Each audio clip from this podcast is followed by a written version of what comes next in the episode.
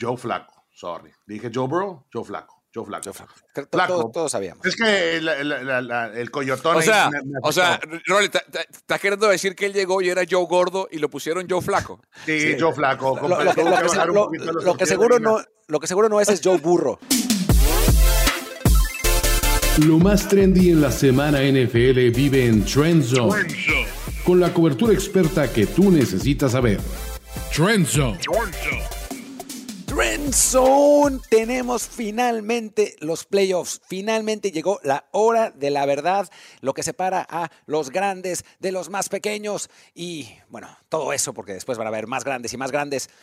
Y por eso hablando de grandes, trajimos de regreso a Rolly Cantú. Se le había caído el internet, se le había caído el internet dado el pésimo momento de los Cardinals, pero ya, como ya los playoffs es otro torneo, ya volvió, ya está aquí. Rolly, qué gusto tenerte de vuelta en Trend Gracias, Martín, gracias, Carlos. Oye, feliz año a toda la raza de Trend Zone. Eh, la verdad que sí, he estado este, en depresión. Mis Cardinals no volaron alto este año.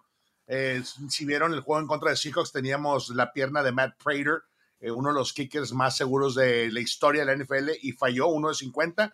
Eh, compadre, se pasa. Pero bueno, lo bueno es que ya es temporada baja, ya me puedo concentrar con ustedes en Trend Zone eh, en la postemporada y vaya que todavía hay equipos que, que, que todavía le echamos porritas, compadre. Los Lions, los Cowboys, los 49ers de repente. De repente los 49ers, toma papá. De repente. Sí, yo lo único que quiero decir es que de estos tres eh, talentos de Trenson, solo hay uno cuyo equipo está en playoff. Los demás están de vacaciones ya, oficialmente. nosotros ganamos nuestro Super Bowl, le ganamos a Belichick, le dimos su último partido perdido contra los Jets. Así que todo está bien hasta el próximo año, por eso vine celebrando con mi camiseta, pero bueno. Arranquemos, arranquemos con, con la NFC y con los Dallas Cowboys. Estos Dallas Cowboys que finalmente consiguen el segundo seed, que tienen por lo menos dos partidos en casa, bueno, si es que ganan el primero, por supuesto, y el primero de ellos es contra Green Bay, mm. contra Jordan Love, que está jugando, la verdad, impresionante. el último cuarto de temporada, Jordan Love se ha transformado por completo, se ha convertido en un coreback eh, que, bueno, se le veía el talento a chispazos las primeras semanas de la temporada. A chispazos también cometía errores, pero se ha ido eh, pues asentando. Eh, ha logrado también eh, pues empatar su desarrollo con el de los, los jóvenes receptores que tiene. Christian Watson, Robert Dawes, John Tavius, que se llame, tiene un nombre imposible de, de pronunciar. la verdad es que estos, estos Packers se han visto muy bien en las últimas semanas. Obviamente los Cowboys en Arlington son otra cosa.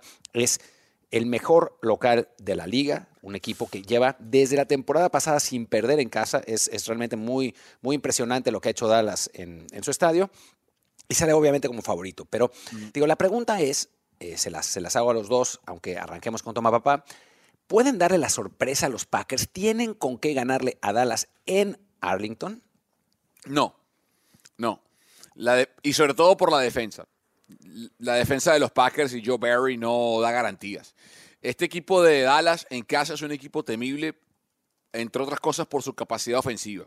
Cuando van a la carretera y, tienen condiciones climáticas controladas en el domo, en Jerry World, no hay frío, no hay lluvia, no hay nieve, no hay nada que interrumpa el ritmo ofensivo de los, no hay viento de, de los Cowboys.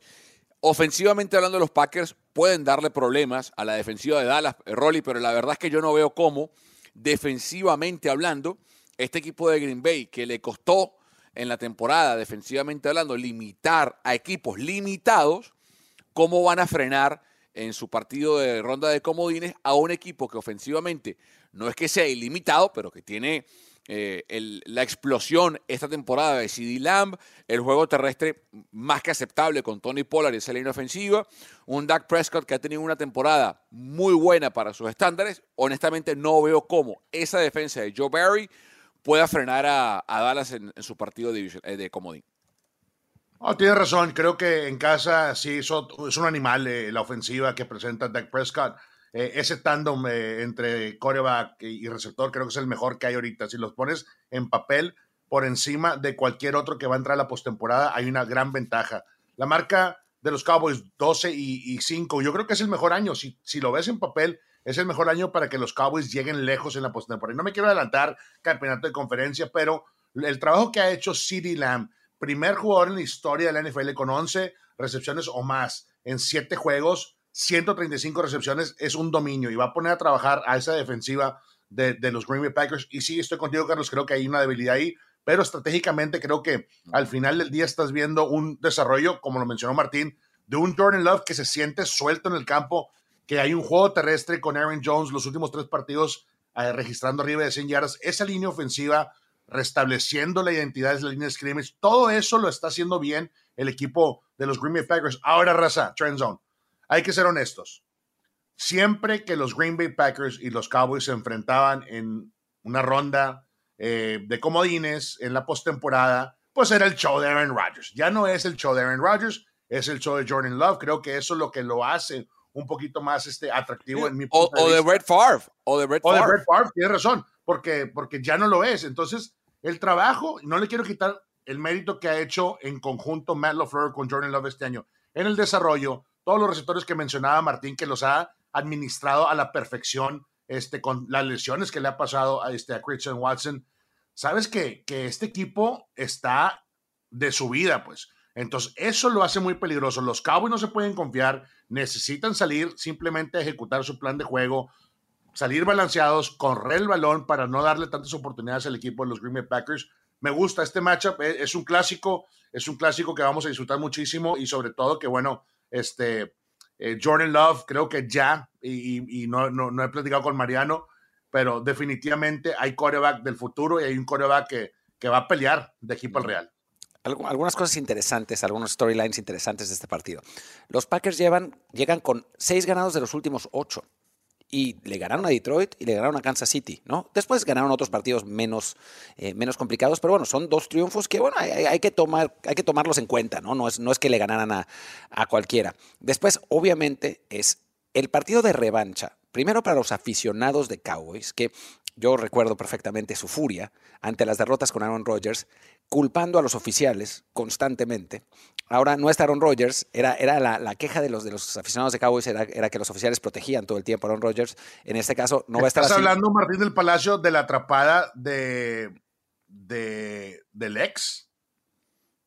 Sí, sí, sí, sí, sí, por supuesto. Sí, ah, ok, muy bien, muy bien, muy bien. Y, Mira. y después, una más, una más.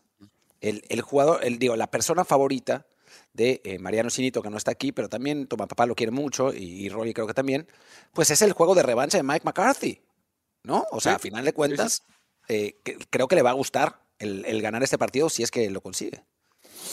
Un par de detalles de la defensiva de Green Bay, y que yo sigo insistiendo que, es el punto débil de, esta, de este matchup entre Packers y Cowboys. En la temporada, Green Bay permitió 128.3 yardas terrestres por partido es la vigésima octava peor marca de la liga. Defensivamente hablando, eh, al juego de pase lo defendieron mucho mejor. Permitieron 206.8 yardas por partido, que termina siendo la, la, novena mejor marca. O sea que pareciera que el blueprint del equipo de Dallas para ganar su partido contra los Packers, Martín, es establecer el juego terrestre con Pollard y compañía, para luego obligar a Green Bay a cargar la caja y que eso luego le abra el juego aéreo a, a, a CD Lamb pero igual, su, mejor herramienta es el número 88, digno heredero de la eh, historia de ese número con Drew Pearson, con Michael Irvin, con, eh, con Terrell Owens, eh, con los jugadores que utilizaron ese número dentro del equipo de los Cowboys. Em, y, pues nada, ver qué pueden hacer con, con eso. Vamos a dar nuestros pronósticos. Ah, dime, dime, Rory. Yo creo que al final del día, este, si hablamos de esa defensiva ya, ya un poquito más en depth, el trabajo de Joe Barry, o sea, la ofensiva anotó 17 puntos en la última semana de temporada regular. No vas a, vas a ocupar más de 17 puntos ofensivamente con Jordan Love para competir en contra de los Dallas Cowboys estando en casa. Si se convierte en un shootout y te quieres mantener, necesitas eh, tener e, eso presente por el lado de la ofensiva de los Packers. Y por el lado de la defensiva, Barry ha cambiado. Me gusta el trabajo que ha hecho con Preston Smith, me gusta el trabajo que ha hecho con Gary. Este, Kenny Clark, ni se diga el nose, e, es uno de los mejores que hay defendiendo el two gap. O sea, sí hay elementos muy buenos por el lado de Green Bay, pero eh, eh, es playoff football y la expectativa por el lado de Dallas es, está para ganar. O sea, en papel, este partido, si tú lo ves estando en casa y que no pierden Arlington los de los Cowboys y que es un ambiente hostil, no escucha el coreback rival, no va a ser fácil para el equipo de, los Green Bay Packers, pero yo no creo eh, raza Trenson que se, que se vaya demasiado el marcador, va a estar, va a estar apretado. Mira, yo, hablemos- yo- yo- hablemos- ya- ya- Juanpa. ya- ya- yo- yo- yo- yo dije Terrell Owens, quise decir Des Bryant, perdón. Des, el ex, papá, el ex. Perdón, perdón, Exactamente. perdón. El ex, el ex, Perdón. el ex. Demo- daremos nuestros pronósticos más adelante en el video, así que eh, quédense, vamos a, vamos a decir todo. Pero por lo pronto vamos al siguiente partido y es otro partido con cuentas pendientes. Porque, bueno, recordemos, recordemos que hubo un intercambio entre los Rams y los Lions. Mandaron los Rams a Jared Goff, que no había podido ganar el Super Bowl con ellos, lo mandaron a los Lions. Se esperaba que Detroit, que en Detroit no triunfara, fue lo contrario. Goff se ha visto espectacular.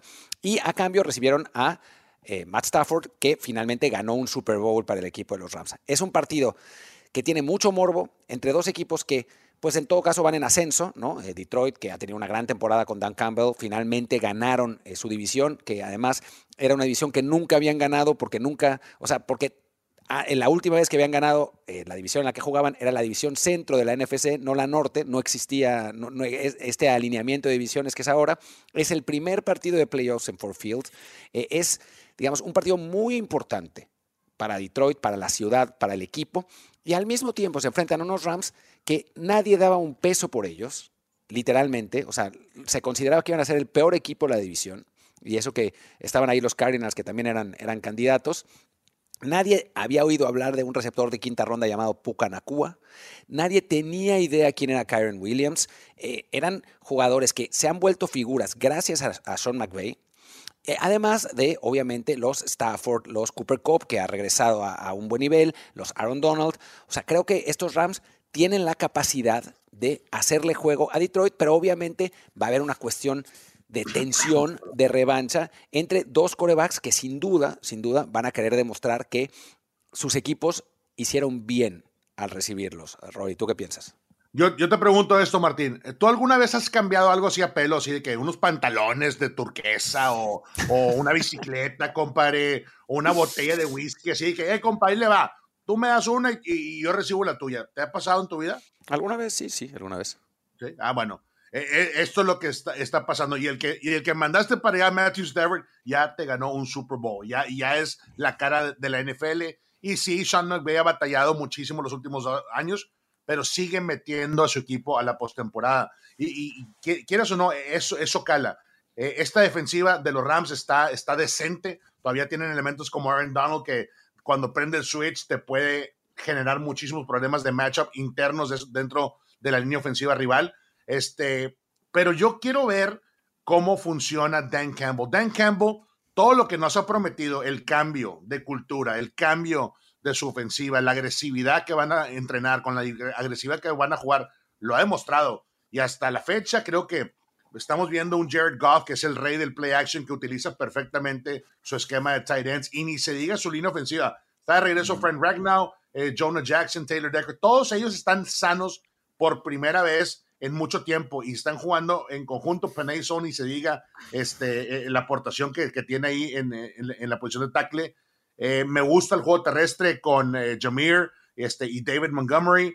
Todos ellos han sido la revolución y, y no, ya, no, ya no es una burla. Antes hablábamos de, de aquí en Trend Zone de los Lions y me acuerdo muy bien las palabras de tu papá. Muchas veces fue un bababol. Ah, Lions bababol, de inmediato, en corto, compadre. Ya Sí. no lo ves. E- Este eh, matchup entre Lions y Rams va a estar increíble. eh, y, y el storyline principal va a ser qué mariscal de campo va a salir adelante después de, de este partido. Porque, no sé, Goff no, no le dan el crédito, de repente estadísticamente como que aparece ahí semana tras semana, pero sigue siendo el Jared Goff de siempre. Este, y esta vez creo que los Lions, después de tronar con la marca de 29 años de sequía sin postemporada, eh, están de regreso y están, no- están a punto de, de- de- de embargar una, una larga postemporada que, que siento que va a emocionar a mucha gente. Los, los Lions en el papel son favoritos porque están en casa y porque tuvieron una mejor temporada que los Rams. Sin embargo, yo creo que el match, para mí este va a ser el partido de, de ronda de comodín más intenso, más apretado de, de toda la ronda de comodines. Eh, al menos en cuanto a ofensiva, porque vamos a ver qué pasa en el Tampa Bay Filadelfia. Varias cosas, y, y voy a ser consistente con lo que siempre he dicho en este programa. Lo primero que yo veo, muchachos, cuando analizo un matchup, sobre todo en un juego de playoffs, es head coach, mariscal de campo. O sea, ese head to head, ese frente a frente. Y en este matchup, ese head to head lo ganan los Rams. O sea, nadie, ni, el fanático de los Lions más empedernido, ni Rolando Cantú, si le ponen la opción y le ponen a elegir qué head coach quieres para tu equipo, Dan Campbell o Sean McVay, no hay nadie que no elija a Sean McVay. Y creo que lo mismo aplica con el mariscal de campo. Si usted le ponen a elegir entre Matt Stafford y Jared Goff, nadie elige Jared Goff. Nadie. Dicho esto, hay otra cosa que creo favorece a los Rams, Martín, que es la defensiva de los Lions. El juego terrestre, defensivamente hablando de Detroit, fue de los mejores de la NFL. Permitieron 88.2 yardas por partido, por tierra, la segunda mejor marca de la liga, solamente por detrás de Chicago, que tuvo la mejor defensiva terrestre de la NFL. Ese matchup, Kyren Williams contra la defensiva de los Lions, favorece a Detroit. Sin embargo, los Rams tienen el juego ofensivo que creo que puede perjudicar a la defensiva aérea de los Lions, que fue de las peores de la liga esta temporada. Permitieron 247 yardas por partido por aire, la vigésimo séptima peor marca. Eh, y para colmo, se lesiona Sam Laporta el domingo. Pierden a su ala cerrada, que es un durísimo golpe. Hay reportes de que los Lions pueden incorporar a Zach Ertz en la semana. Tres días de práctica no va a ser suficiente para que ni Zach Ertz ni ninguna... Pueden sumar a Travis Kelsey, pueden sumar a George Kittle, no importa. No hay suficiente tiempo para mí en tres días para que ninguna ala cerrada haga lo que Sam Laporta podía hacer. Eh, creo que va a ser un partido bien apretado, pero yo veo favoritos a los Rams en este partido. Y ya hablaremos de los pronósticos en unos minutos, pero antes hablemos del que para mí es el peor partido de la Uy, sí. de comodines. Sí, sí, los Bucks que vienen de ganarle 9-0 a Carolina, Carolina que es el peor equipo de la liga, eh, contra los Eagles que vienen de ser apaleados por los Giants que son uno de los peores equipos de la liga. Eh, un derrumbe total de los Eagles. Además, se lesiona AJ Brown, se disloca un, un dedo Jalen Hurts. Eh, la realidad es que, no, mal, mal. O sea, la pregunta es, ¿se podrá recuperar Filadelfia del desastre que ha sido o seguirá su desplome contra un equipo que la verdad, en mi opinión, ¿eh? en mi opinión, yo sé que hay gente que opina algo distinto.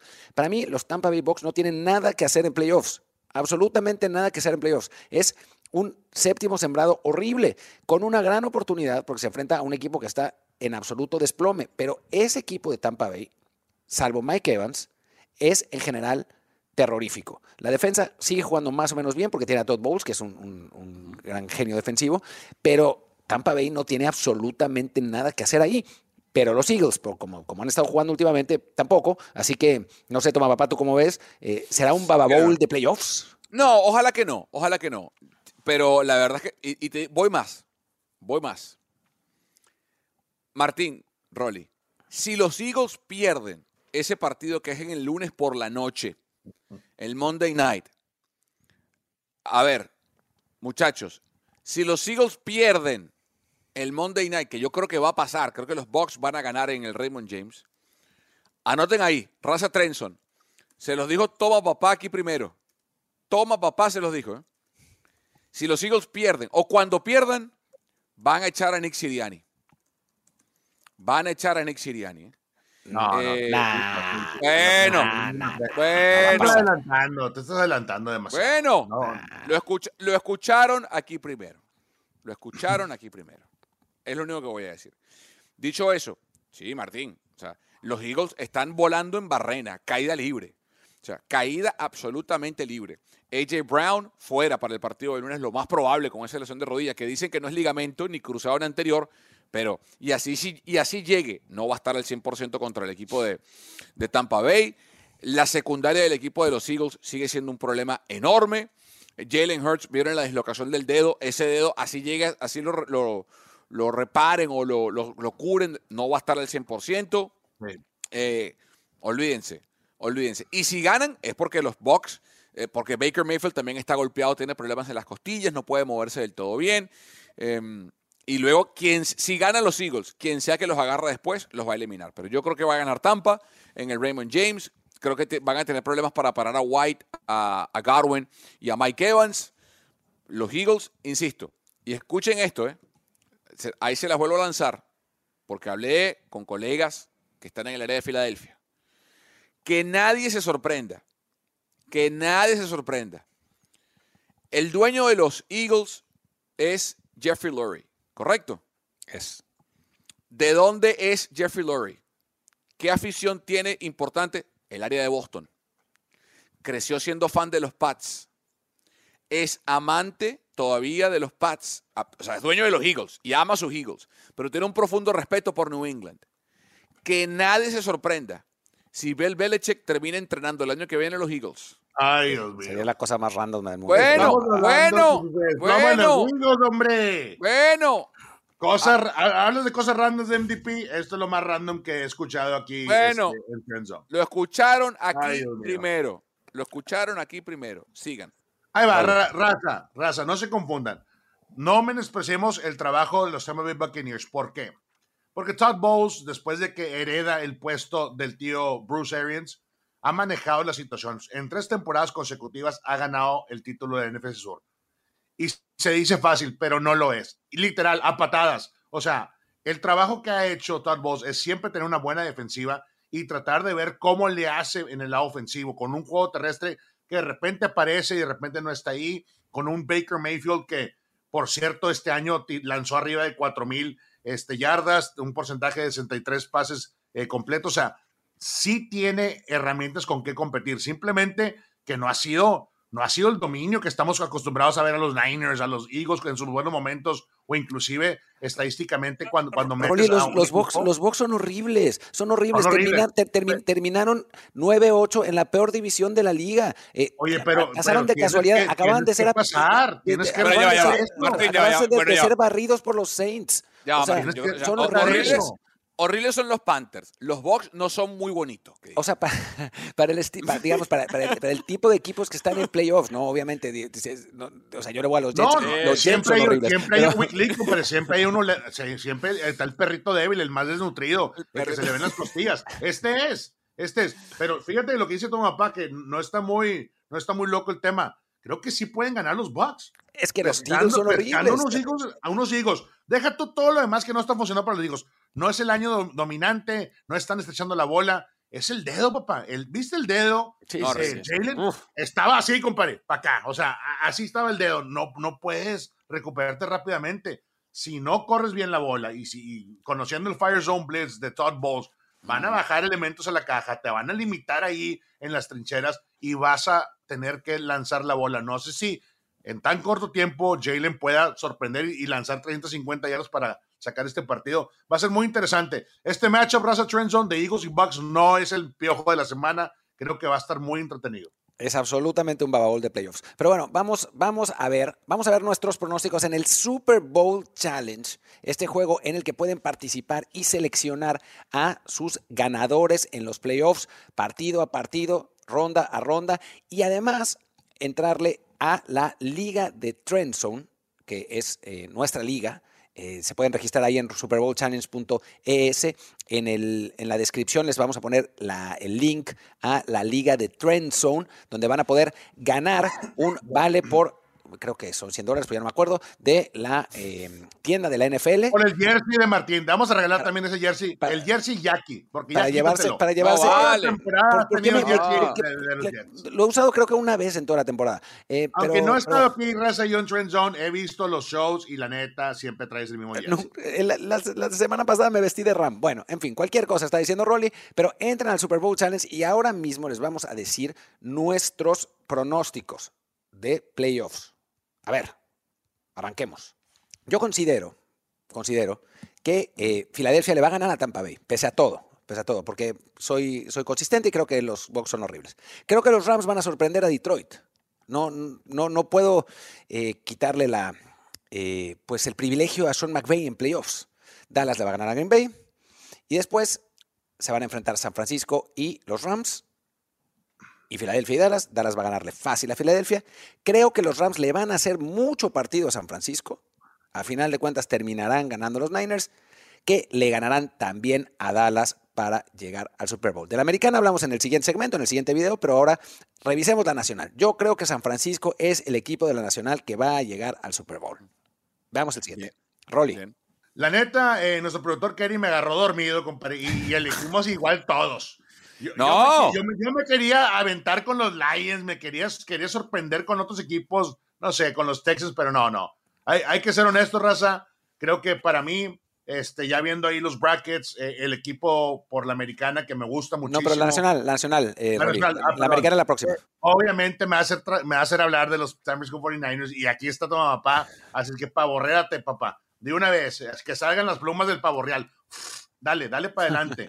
Ahí va. Este, los Niners tienen que llegar al Super Bowl. Siento que van a, paliar este, a los Eagles, que le van a ganar, en, mi punto de vista, a, a los Tampa Bay Buccaneers. Este, y por el otro lado, los Cowboys avanzan a la segunda ronda. Eh, los Lions ahí sorprenden. Eh, la revancha en la temporada regular creo que cobra factura y se va al NFC Championship. Lions este, en contra de los 49ers y pasa 49ers por el, por el lado de la nacional. A ver, papá. Va a ser puros, puros 49ers. Se va a olvidar de todos los otros equipos y va a ser así tres filas de 49ers. De, verdad importa, no importa. O sea, ¿Qué, importa? Ah, muy fácil. Eh, creo que ganan los Bucks. Los Bucks para. Soy el único que elegí Bucks. ¿Tú elegiste Bucks? No, Rolly, tú pusiste Eagles. No, no, no. Yo creo que los Bucks van a ganar. Creo que los Bucks van a ganar. Los, Eagles están en, caída libre, en picada. No veo cómo eh, en, una semana puedan recuperarse de lo que pasó el, fin de semana contra los Giants, la pérdida de AJ Brown, la pérdida de Hurts en el dedo. No veo cómo, honestamente. Y, aparte, el equipo está psicológicamente roto. Em, creo que ganan los Bucks en Raymond James. Creo que los Cowboys ganan en casa contra los Packers. Creo que los Rams van a ir a ganar a, Detroit. La baja de Sam Laporta la veo como una baja pesadísima. Eh, le, facilita la defensiva de los Rams cerrar a, Amon Russell Brown, que debe ser el principal target aéreo de Jared Goff. Em, Tampa se va a ir a medir a los Cowboys entonces en Jerry World. Una paliza de los Cowboys. Coincido con Martín, creo que el Rams Niners va a ser un partido bien apretado aquí en Santa Clara. Al final creo que San Francisco saca la victoria eh, en, la, casa de los Jeans. Veremos la revancha, veremos San Francisco eh, contra Dallas otra vez acá en, en Levi's ganan mis Niners, que son el representante de la NFC en el Super Bowl en Las Vegas. Regístrense en el Super Bowl Challenge, en superbowlchallenge.es, entren a la Liga de Trenson, traten de ganarle a Toma Papá y a Rolly, porque a mí obviamente no van a poder. Así que bueno, los, los esperamos, los esperamos a que, a que estén con nosotros y también los esperamos en el otro segmento de Trenson, donde vamos a hablar de la conferencia americana. Para quien está en podcast van a seguir aquí. En YouTube simplemente le tienen que dar clic al siguiente segmento y bueno, pues nos van a poder ver analizando los partidos de la conferencia americana. Los relatos y anécdotas de los protagonistas de la liga más raros y extraños están en historias de NFL para decir wow. Miguel Ángeles es y Luis Obregón te esperamos todos los miércoles. Busca historias de NFL para decir wow en tu plataforma de podcast favorita. Trenson, conferencia americana, los playoffs ya están aquí. Tenemos unos partidos increíbles, la verdad, eh, todos tienen cosas que decir, todos son buenos equipos, van a ser realmente unos enfrentamientos que, que van a valer la pena. Eh, se va a poner muy divertido el asunto en la conferencia americana. Eh, pronóstico reservado, la verdad. Eh, tenemos a Mahomes, tenemos a Allen, tenemos obviamente a Lamar Jackson, pero no va a estar en esta ronda. tenemos, a, tenemos a, bueno, a Tua, que se está cayendo un poco con los, con los Dolphins. CJ Stroud también va a estar ahí. Joe Flaco, que no lo esperábamos ni de broma. no, va a ser una, una competencia bonita. Y los Steelers, ¿no? Que ahí van, ahí están. De algún modo Mike Tomlin los volvió a meter a, los playoffs eh, y bueno, van a, van a jugar contra Buffalo en un partido que en principio son favoritos los Bills.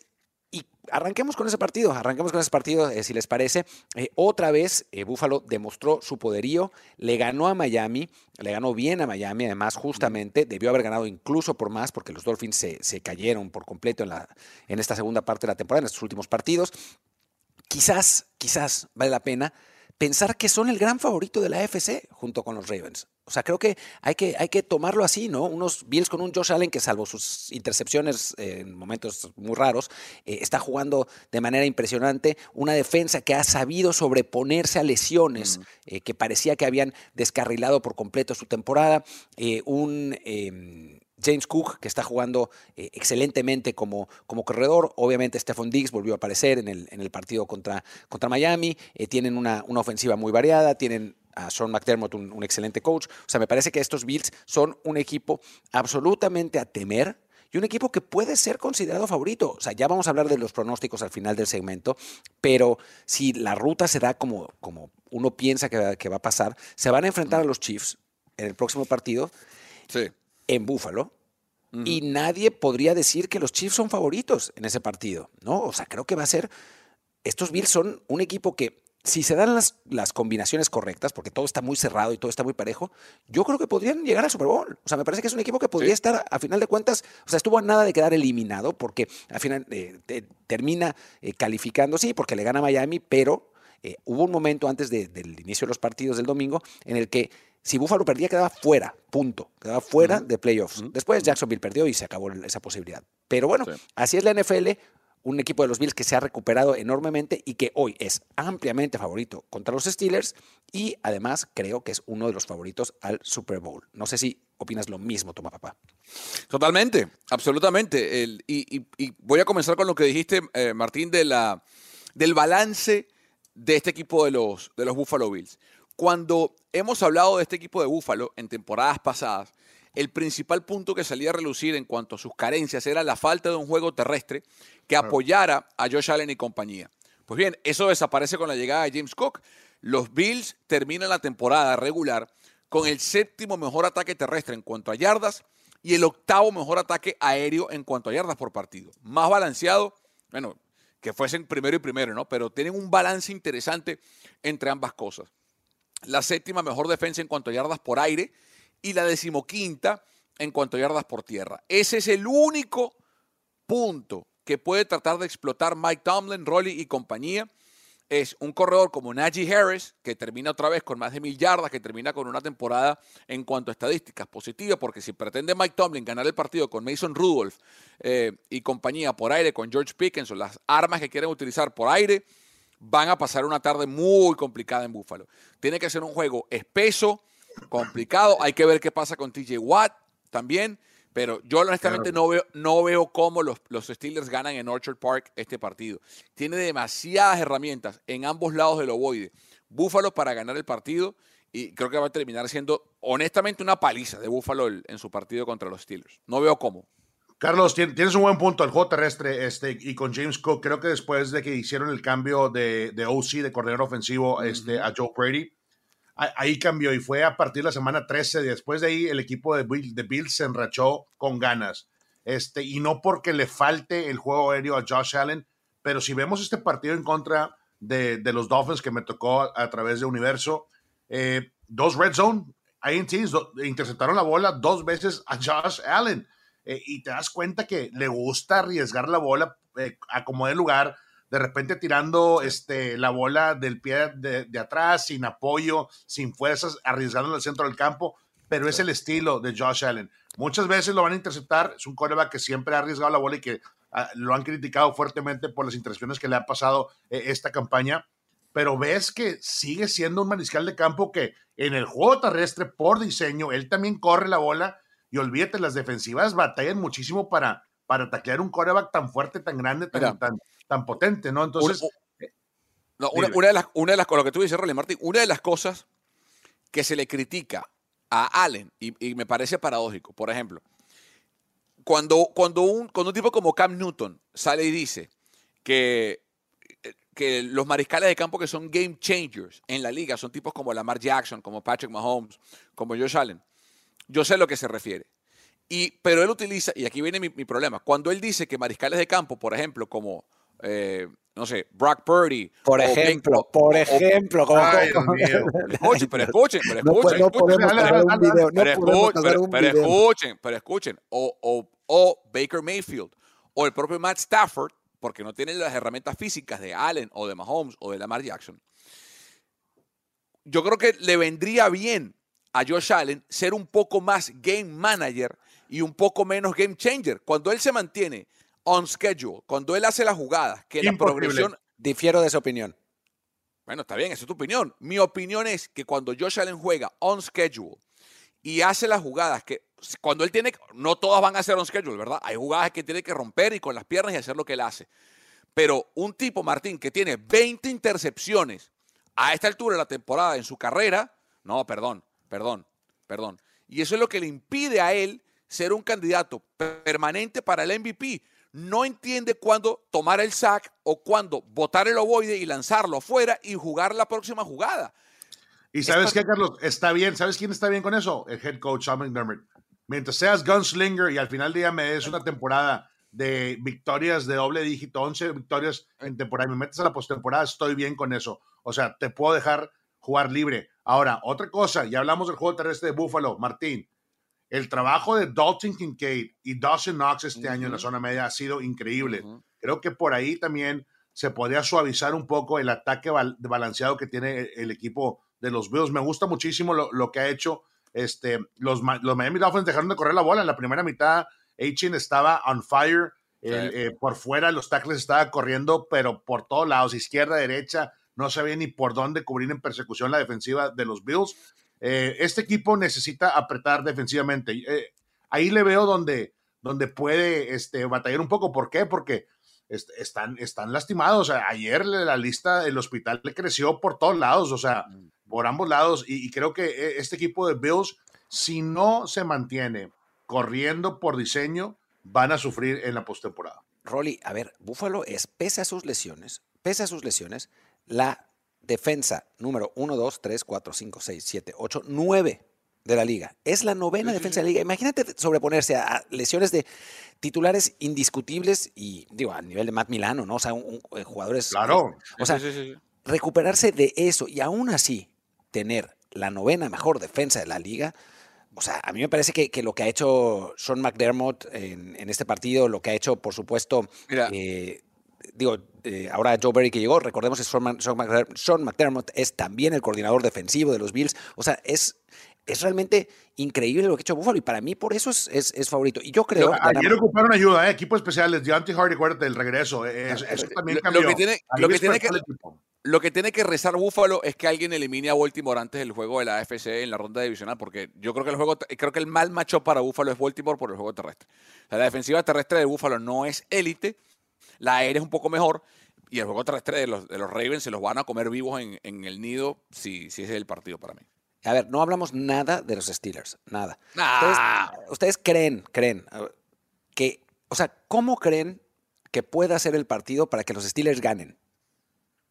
Que, que Josh Allen tire tres intercepciones, eh, que se equivoquen, o sea, que, que, se den tiros en el pie los, los Bills, que corran el ovoide con Najee Harris, que, que, obliguen a cargar la caja, o sea, que Najee Harris explote obliga a la secundaria de Búfalo a cargar la caja, eso le dé más espacio a Mason Rudolph para encontrar a sus receptores, que sea un partido espeso, brusco, que el clima eh, haga la parza, que el clima, eh, no sé, que llueva o que haya nieve, o sea, que algo, algo así complicado que, que, le complique los elementos eh, a, a, Búfalo, pero de resto, Martín, sí, o sea, fumble, para mí, y los roles lo sabemos mejor que nosotros, los, los turnovers son el gran equiparador, el gran igualador en la NFL. Cuando un mariscal de campo o un corredor tiene fumbles o intercepciones y le das posesiones extra al rival, y, mejor si eso pasa en posiciones de campo favorables, ahí se puede. Es la única opción que yo veo: que Allen tire dos, tres intercepciones, que James Cook fumble el balón en una de esas y, no sé. Que puede ser. sí, puede ser, o sea, porque James Cook tiene problemas cuidando la bola.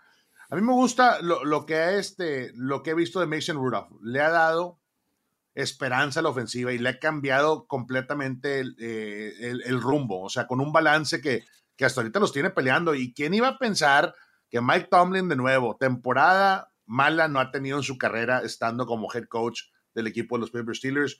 Eh, Najee tiene que correr la bola, así de fácil. Najee y Warren es un dúo de miedo para cualquier defensiva y si le das el switcheo a tiempo, vas a poder establecer. Warren es un poquito más de pase pantalla, a los extremos, wheel routes, a los flats, todo eso lo puede llegar a, dominar. Y por el lado de, de Najee, Najee, eh, las últimas cuatro jornadas ha estado bien. Entonces, ¿qué puede pasar?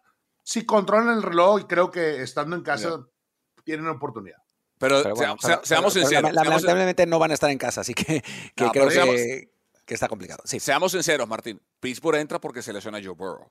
Sí, obviamente. y, aún así, y, aún así, los, los Bengals terminan con, Pero por eso, marca ganadora, que eso es increíble. Pero bueno, hablemos, hablemos, del siguiente partido, que es un partido que nadie hubiera esperado. O sea, si hubiéramos dicho Cleveland-Houston en playoff, nos hubiéramos muerto de risa todos. Eh, si hubiéramos dicho que Joe Flaco iba a ser el participante de uno de estos dos equipos, no hubiéramos sabido de qué equipo hubiera sido. Eh, creo que, que estaba complicado. Y sin embargo, nos encontramos a dos de los corebacks que están más on fire en la liga. O sea, tanto el novato de Houston, CJ Stroud, que es espectacular, perdió a su, a su mejor eh, receptor, a Tank Dell, y aún así ha seguido eh, jugando de una manera increíble. Eh, Joe Flaco, que ha encontrado maneras de ganar los partidos con un equipo que estaba hecho para correr. Se les lesiona Nick Chubb, corren mal, y aún así Joe Flaco logra transformarse en ese gunslinger del que hablamos y lleva al equipo a la postemporada con absoluto merecimiento, además. Los, los Browns estaban en la división más difícil de la liga y aún así consiguieron y aparte tranquilamente. Hecho, un coyotazo, ¿no? En la banda. Joe sí, además. Me encanta. Me encanta lo que ha hecho Joe. A ver, Raza, hay que ser honestos. Stefanski se sacó unas de la manga llamándole a Joe. Joe, medianamente puedes correr. No, coach. Estoy gordo necesito bajar 15 libras para poderme mover dentro de la bolsa. Ok, vente a la escuadra de práctica antes de Thanksgiving y vemos qué podemos hacer por ti. Y, checa lo que ha hecho. O sea, cuando le quitas la presión de la preparación a un veterano que tiene ya bajo su manga un Super Bowl, que lo ha podido llegar a ser eh, a nivel increíble, los Browns creen en Joe Burrow y Joe Burrow te va a dar todo el resto del camino. Pero lo que ha hecho lo, Joe Flaco Sorry. Dije Joe Burrow, Joe Flaco. Joe Flaco. Flaco. Todos, sabíamos. Es que el, el, coyotón. O sea, o sea Rolly, ¿estás queriendo decir que él llegó y era Joe Gordo y lo pusieron Joe Flaco? Sí, Joe Flaco. Lo, que, seguro no. Lo que seguro no es es Joe Burro. Eso está claro. flaco sí es, pero burro no. No lo es. Oye, Flaco definitivamente ha hecho las cosas bien. Stefanski eh, es un gran coach. Ya ganó el coach del año. Y por el otro lado, o sea, rookie head ¿Cómo? ¿Cómo que ganó ¿Cómo que ganó eh, en su carrera ya, ya, ya, ya lo ah. pues, ya en su carrera. Este año no, todavía, todavía no. Pero, ah. a ver, yo creo que este hablando de que los dos coaches son candidatos. A ver, Demico lo ha hecho bastante bien, CJ también por este lado. Son, es un matchup que, que va a entusiasmar a ambas aficiones que, que poco a veces han tenido la oportunidad de estar en la postemporada este partido, yo creo que de, todos los que van a pasar en, Wildcard Weekend, va a estar muy interesante verlo. A ver, toma papá.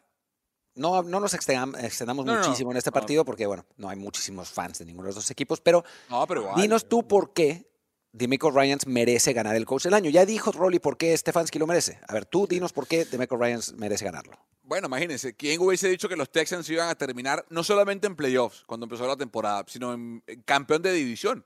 Y que sí, que se cayeron a pedazos, que se lesionó Richardson, que los Jacks se Igual, los Texans son campeones de la AFC Sur con récord de 10 y 7. Tuvieron que ir a, a Indianápolis a ganar el partido final y lo ganan.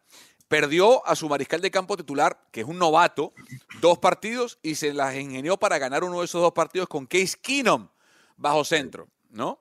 Eh, es entrenador en jefe novato, con un mariscal de campo novato, con un mariscal de campo de la defensa novato como Will Anderson Jr., eh, termina siendo campeón de división. O sea, ¿qué más necesita Dimico Reyes para, para ser el candidato técnico del año? Kevin Stefanski también lo merece. Y, ya Roles explicaba por qué. Perdió a su corredor en Nick Chubb, perdió a, no a uno, sino a tres mariscales de campo y empezó con Watson, luego fue con, con, eh, con PJ Walker, después termina con Flaco, ¿no? Ambos lo merecen. En una división más complicada del norte que el sur, en fin. Pero para mí Dimico lo merece por, mucho, por todo lo que acabo de nombrar, ¿no? Eh, en una franquicia con una inestabilidad absoluta, que había cambiado de entrenadores en jefe en temporadas consecutivas, Ryan le ha dado estabilidad.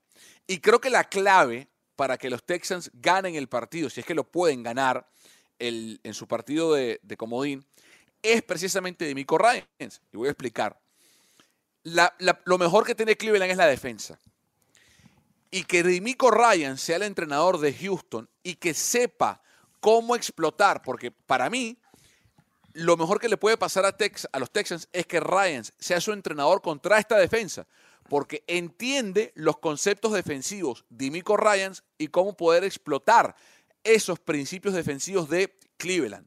Que luego lo hagan es otra historia, pero que un head coach defensivo enfrente a una defensiva buena, para mí le da un edge a Ryans, porque entiende cómo eh, flexibilizar, cómo atacar, cómo crear ventajas contra esas defensas como la que va a enfrentar en Cleveland, que es... Yo vi, yo vi a Robert Sale, yo vi a Robert Sale recibiendo 85 puntos. Este, pues sí, de- pero, pero, pero, Robert, pero, Ro- pero Robert Sale Martín no tiene a CJ Stroud y Robert Sale no pero- tiene pero los tiene, una, tiene una mejor Ha defensa que la sido de los CJ. Stroud. Salió gallo, salió gallo el cuate. CJ Stroud, que- es un crack. O sea, ese, ese Lo, es el lo siguiente. acabo de ver en el Pat. Todo lo que dijo. Pues sí, Estás hablando pero- de un líder natural, un líder que, que va a estar ahí mucho tiempo, un coreback que entiende perfectamente su rol dentro de la organización. Y cuando tú encuentras eso como franquicia, olvídate, vas a poder que- construir alrededor de él. Es lo que te digo. Entonces, no, no, no tiene. O sea, a lo mejor por algo Robert Sale tuvo que ir a buscar a Rogers porque Zach Wilson no sirve, ¿verdad? Pero bueno. Ah, bueno, eh, más bien, que no sirve. Este, no, ah, no, no, te, no te voy a discutir que Zach Wilson no sirva. O sea, te estoy eso. absolutamente de acuerdo. Pero, a ver, hab- hablemos de, un, de corebacks que sí sirven. Eh, Patrick Mahomes, por ejemplo, un, un coreback que creo que sirve más o menos. Em, Oye, hasta, hasta cambias el tono de voz. Es- O sea, la, la- la- la subes, la bajas, juegas Eh, con él. mi, mi Pat, Mahomes, mi digo, Pat, que- eh. si, si- si- Patrick Mahomes estuviera en los Jets, yo ya le hubiera puesto un altar aquí en, en mi casa. Pero bueno, ya, lamentablemente lo- están los ya- Chiefs. ya se lo pone, ya se lo pone y están los Chiefs. Increíble, increíble, imagínate. Bueno, pues vamos a ver. Los Chiefs son el campeón, tienen el mejor coreback de la liga. Eh, no han jugado bien en la temporada, pero, pero parecen haber recuperado un poco de ese nivel. Eh, tienen una buena defensa, es la realidad. Tienen a un buen corredor, a Isaiah Pacheco. Tienen a un buen receptor joven, a eh, Rashee Rice. Eh, Travis Kelsey no ha jugado al mismo nivel que, otras, que en otras ocasiones. Pero bueno, son un equipo que sabe lo que es llegar a playoffs, sabe lo que es ganar en playoffs, sabe lo que es ganar dos Super Bowls y enfrenta a unos Dolphins que van, o sea, no voy a decir que van en caída libre, sino que cada vez que enfrentan a un equipo que es candidato, pues digamos que no funcionan bien, por no decir que se... Eh, pasó, contra, pasó contra los Bills, pasó contra los propios Chiefs en Frankfurt, pasó contra, pues esencialmente todos los equipos, antes también había pasado contra los Bills, pasó contra los Ravens, eh, perdieron, el único partido que le ganaron, que ganaron fue, fue contra Dallas, increíblemente, eh, contra un equipo de marca ganadora, todos los demás fueron contra equipos de marca perdedora. Y entonces uno podría pensar que los Chiefs son favoritos, pero estos Chiefs están como para ser considerados favoritos contra otro equipo bueno. Esa es, esa es una de esas preguntas. A ver, Rory, ¿tú qué, qué piensas? Eh, ¿Saben la temperatura de este fin de semana en Arrowhead? ¿Ya la checaron? Uf, no sé, pero va a ser menos no sé qué. Cero grados. Cero grados. O sea. eh, Ah, ni frío ni calor, está bien. No, no, la, la raza de los Dolphins no sabe qué es eso. O sea, igual Terry Hill porque estuvo ahí en su momento, pero párale de contar. Después de ver el Sunday Night de los Dolphins y cómo Tua Tango Bailoa simplemente pierde confianza, no, no, no, no hace el tiro necesario para poder cerrar un encuentro, lo veo muy complicado. Aparte, no seas malo, Rolly. Cero Fahrenheit. Menos Sí. 12, menos 12 grados centígrados. Cero, compare. eh, eh, eso es, échate la San Marcos en el sideline, ponte warmers en todos lados. O sea, va a estar horrible, va a ser un clima horrible. Los Chiefs descansaron a Patrick Mahomes y a, a Travis Kelsey por diseño. Y cada vez que tienes a tus playmakers bajo el esquema de Andy Reid, regresan filosos. Desde los días de Filadelfia, sus playmakers descansaban, regresaban brutales. Entonces, esa es una gran ventaja para el equipo de los Chiefs. Ahora, eh, eh, el clima va a ser factor. Van a correr la bola, van a tratar de establecer esa presencia eh, física en las trincheras y creo que los Chiefs estando en casa con ese clima van, van, a, van a dominar. O sea, no, no están, no están. A- acá en, Miami siempre es 70 grados Fahrenheit soleado. O sea, una lluvia que muy a, muy a huevo ahí este, moja el estacionamiento y párale de contar. No hay nada este, que, que puedas comparar 0 grados Fahrenheit. Es horrible. ¿Menos qué? ¿12 dijiste? Menos Menos 12. 12. es la. Celsius. Celsius, sí. sí. Hombre, eh, eso te duele, te duelen los pulmones al respirar, o sea, eh, eh, eso va a ser un factor protagonista para ambos equipos. Este, los Chiefs tienen que despertar, no han sido los daños dominantes. Oye, que el factor Taylor Swift, que las distracciones, que no sé qué están haciendo en los bye week. Ok, es parte de, pero este equipo de alguna manera se metió a la postemporada y bajo el liderazgo de Andy Reid lo tienes que respetar. Sí. Los Chiefs, esta es la versión más frágil de los Chiefs desde que Patrick Mahomes entró a la liga. Este es el equipo menos, menos potente, menos te- eh, temible desde que Andy Reid ha estado al mando de este equipo, por múltiples razones, lesiones, inconsistencia en los receptores. La ventaja, y creo que por primera vez también en la era Reid Mahomes, quien ha sacado la cara más que la ofensiva es la defensa. Steve Spagnolo tiene este equipo en una de las cinco mejores defensas de la liga. Y el factor clima tiene razón Rolly, y creo que por eso la gran ventaja o la gran carta que tiene el equipo de los Dolphins para ganar este partido es Tyreek Hill, que ha estado ahí antes, que conoce ese clima, que conoce ese estadio, que conoce cómo ganarle eh, o cómo hacen las cosas los Chiefs eh, en ese partido. Los Dolphins tienen que rezar que estén todos sanos para el fin de semana. Me refiero a o sea, el dúo Raheem Mostert y Davon A. y Jalen Waddle y Tyreek Hill, porque ahí les va. Así como este equipo de los Dolphins se ha visto inconsistente en las últimas semanas, recuerden que también el partido dominical no jugó Raheem Mostert de ese partido, y tampoco Jalen Waddle. Em, si este equipo está completo para el partido contra Chiefs, vámonos hace un par de campañas atrás, Martín, cuando perdían contra los Texans en casa, también en frío, cuando Sean Watson lideró ese equipo a una ventaja creo que de 24 puntos, si no me falla la memoria. Hace más de un par de años, 2019. Sí, sí, y terminan ganando los Chiefs ese partido. Increíble ese partido. Si algo igual pasa en este partido, Martín y Rolly, si los Dolphins sacan una ventaja temprana de 21 a 0, por ejemplo, estos Chiefs no tienen el, poder ofensivo, la pólvora para volver, no tienen el ofensivo para remontar un partido como lo tenían en aquella oportunidad cuando estaban con Tyreek Hill y compañía.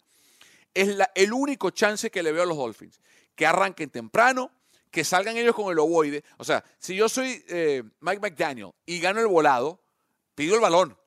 Y voy yo primero como ofensiva a ponerle presión a la ofensiva de los Chiefs. No pueden los, los mm. Dolphins jugar catch up. Yo agarro el balón y empiezo a anotar. Siete, ok, ven tú, a ver qué puedes hacer.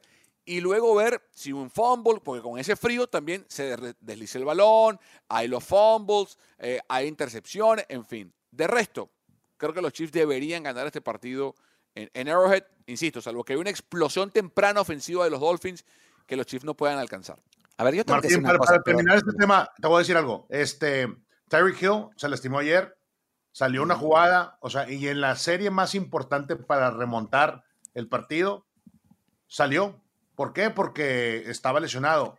Cuando las defensivas no tienen a Tyreek Hill dentro, dices tú, vas a jugar más libre y le interceptan la bola a Tua Tango Bailoa. Ahora, no, no entiendo a Tyreek porque anota un touchdown y se avienta un backflip tipo olímpico de así de cuatro manometras, backflip y cae parado y todavía estás tocado en la rodilla. O sea, no entiendo ese, ese aspecto por el lado de los Miami Dolphins.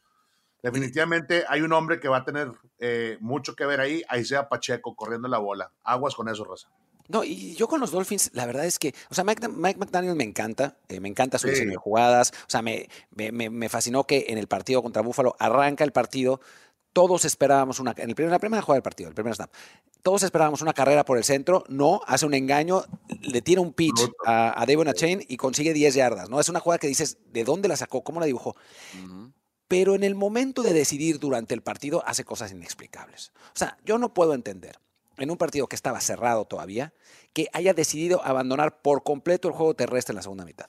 Era lo mejor que le estaba funcionando. Y cada vez, cada vez que le ha puesto el partido en las manos a Tua, esta temporada, Tua ha fallado. Sí. Tua Tagovailoa es un buen coreback, pero es un coreback al que le cuesta mucho trabajo jugar con presión y al que le cuesta mucho trabajo jugar cuando están en desventaja.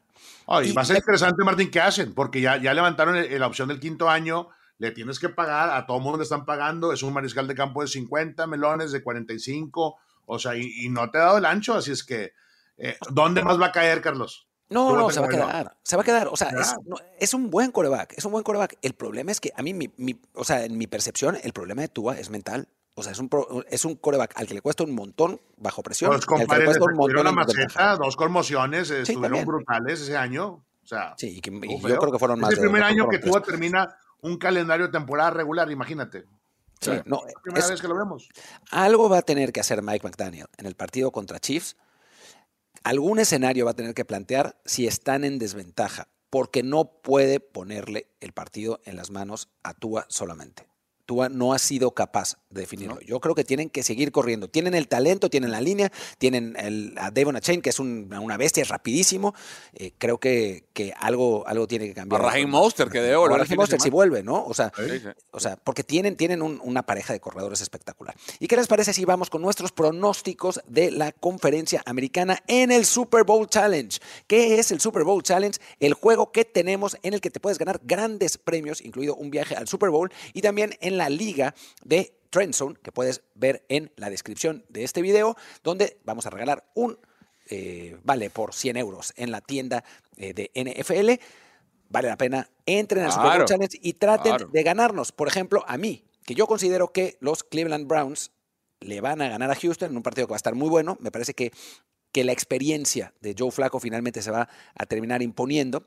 Eh, después, Miami-Kansas City, coincido con lo que decían, creo que el frío va, a ser factor, creo que a final de cuentas lo que dice Toma Papá todo el tiempo, que el dúo de coreback y head coach determina mucho y me parece que si estamos hablando de Patrick Mahomes y Andy Reid, pues están por encima de Tua McDaniel, así que creo que van a ganar los Chiefs ese partido.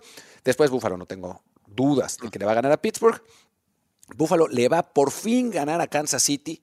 En, el partido esta vez es en Orchard Park, así que bueno, será en Orchard Park.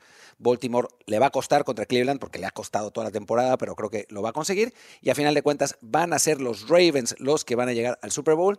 Y la verdad es que creo que lo van a ganar los Niners, pero por molestar a Toma Papá, voy a decir que serán los Ravens el equipo que va a ser campeón del Super Bowl. Muy bien, muy bien, excelente. Ve en contra de los 49ers, no pasa absolutamente nada. Me gusta tus picks, Martín. Super Bowl Challenge todos los años como que intentas ganar, nunca pasa nada, pero la producción como que ya te hace el paro. Ahí va, raza. Cleveland Texans, los Texans, CJ Stroud corriendo la bola, lanzando, me gusta todo lo que trae con, con Nico Collins, eh, una línea ofensiva que también lo está respaldando, una defensiva que está simplemente volando de, de, banda a banda en persecución. Me gusta eh, ese trabajo creo que los Texans sorprenden ahí en la ronda de Super Wild Card Weekend, este, pasan a la segunda ronda se enfrentan a, los, a los eh, Baltimore Ravens.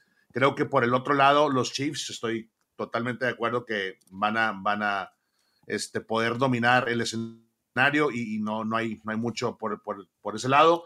Eh, los Bills los tengo ganando también en contra de Steelers y luego pasando este, eh, los Baltimore Ravens y los Buffalo Bills. Al final creo que los Ravens son los que llegan al Super Bowl y tengo ganando por la americana a Buffalo, a, perdón, a, Baltimore y ganando el Super Bowl también a los Ravens.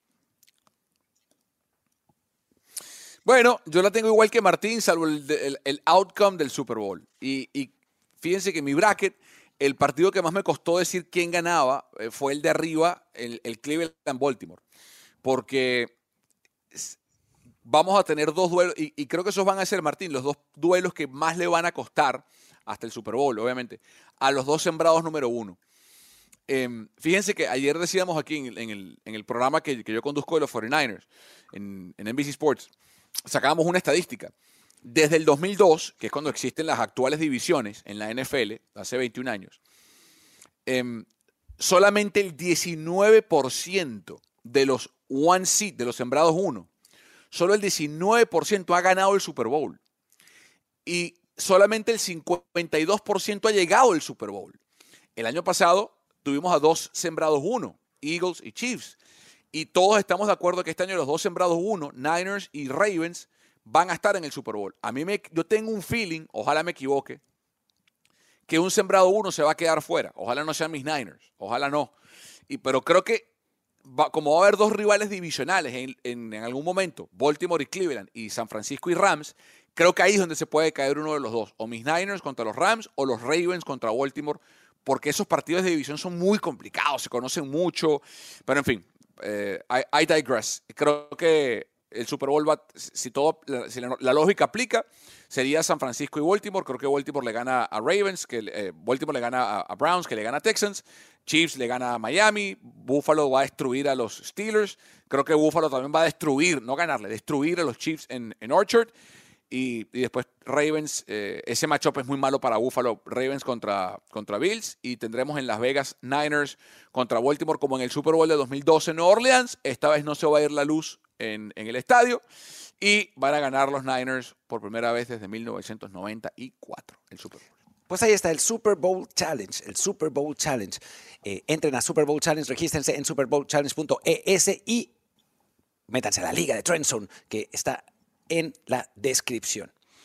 Pues muchas gracias, eh, Rolly, muchas gracias, Toma Papá. Nos vemos eh, muy pronto y pues hay más aquí en Mundo NFL. Chao, chao. Esto fue Trend Zone. Talentos. Martín del Palacio, Carlos Mauricio Ramírez, Rolando Cantú, y Mariano Sinito. Producción, Kerin Ruiz. Productor asociado, Alejandro Cabrera. Productores ejecutivos, Gerardo Chapa, y Luis Obregón. Voz en off y diseño de audio, Antonio Semper. Un podcast de primero y diez para NFL.